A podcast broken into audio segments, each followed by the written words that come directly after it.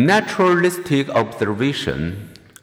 A second descriptive method recalls behavior in natural environments. These naturalistic observations range from watching chimpanzee society in the jungle to videotaping and analyzing parent child interactions in different cultures, to recording racial differences in students' self seating patterns in a school lunchroom.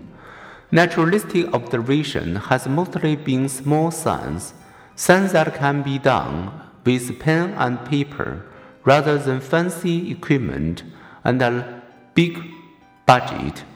But new technologies are enabling big data observations.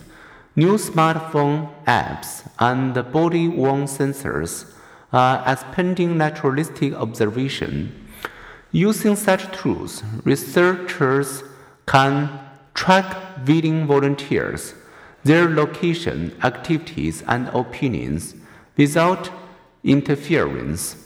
The billions of people on Facebook, Twitter, and Google, for example, have created a huge new opportunity for big data naturalistic observation.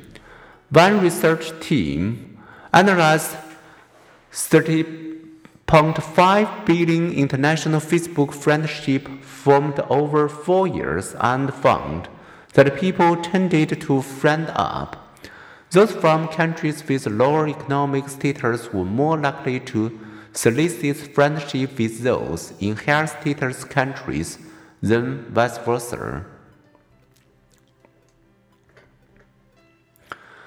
Another research team studied the ups and downs of human moods by counting positive and negative words in 500 and 4 million Twitter messages from 84 countries. As figure 1.2 shows, people seem happier on weekend, shortly after arising and in the evenings.